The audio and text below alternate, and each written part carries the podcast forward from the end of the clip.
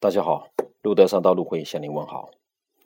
今天再次翻开吴俊博士的《文明之光》，他有一个观点，说是自美洲新大陆被发现以来，真正意义上的世界强国只有荷兰、英国和美国这三个海权国家，而法国、德国和苏联这样子陆权国家，从未成为全球范围内的世界强国。我很惊讶，荷兰也在其中之列。荷兰我们知道有素有“海上马海上马车夫”的之称。我们知道荷兰人很务实，喜欢经商，也喜欢冒险。更重要的是，荷兰商人他的幸运是非常好的，并且是世界上最恪守信托责任的一个群体。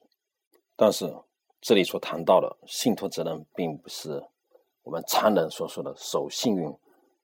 不欺诈这么简单，我想它至少包括三个方面的责任。首先是法律责任，这个很容易理解。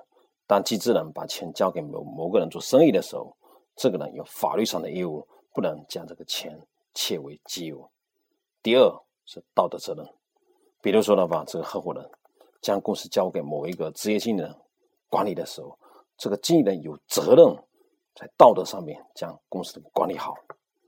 第三个是专业责任，受托人必须有专业知识的技能，没有这三点，就不能把这个信托做好。这里有一个例子，在一五九六年的一五九六年的时候，一般出资人将满载货的船只交给了年轻的船长巴伦兹，而巴伦兹由于误算了日历，将这船驶入了北冰洋的克拉海，而当时的八月份。北冰洋已经是冰冻期了，船就把冰层给冻住了。他们不得不在北极过冬，也不得不上岸搭起了窝棚。可想而知，接下来的日子是多么的艰苦。在巴伦兹的各种记忆中都有描述到，他们不得与严寒、暴风雪、饥饿和疾病作斗争。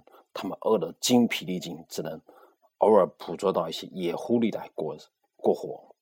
长期的营养不良，吃不到蔬菜。这船员们基本都得了坏血病，每过一段时间，都有船员病死或冻死。而这个时候呢，船上装满了货物，包括可以取暖保暖的衣服和治病的药品。但是这位船员们居然宁可冻死、病死、饿死，也不去动那些荷兰商人委托的物品，因为他们深知这些货物属于委托人，而不属于他们。多么震撼和感人的信托责任的故事啊！这些荷兰的船员在生命和信托的责任之间选择了恪守的信托责任，也创立了传世传世的商业法则。正是这种的恪守信托责任的行为，日后给荷兰商人带来了长远的商业的利益，它帮助荷兰人占领了海上贸易的世界市场，确定了当时的世界强国的地位。好，感谢今天大家的分享。今天和大家分享的关键词是荷兰船员生命所信守的信托责任。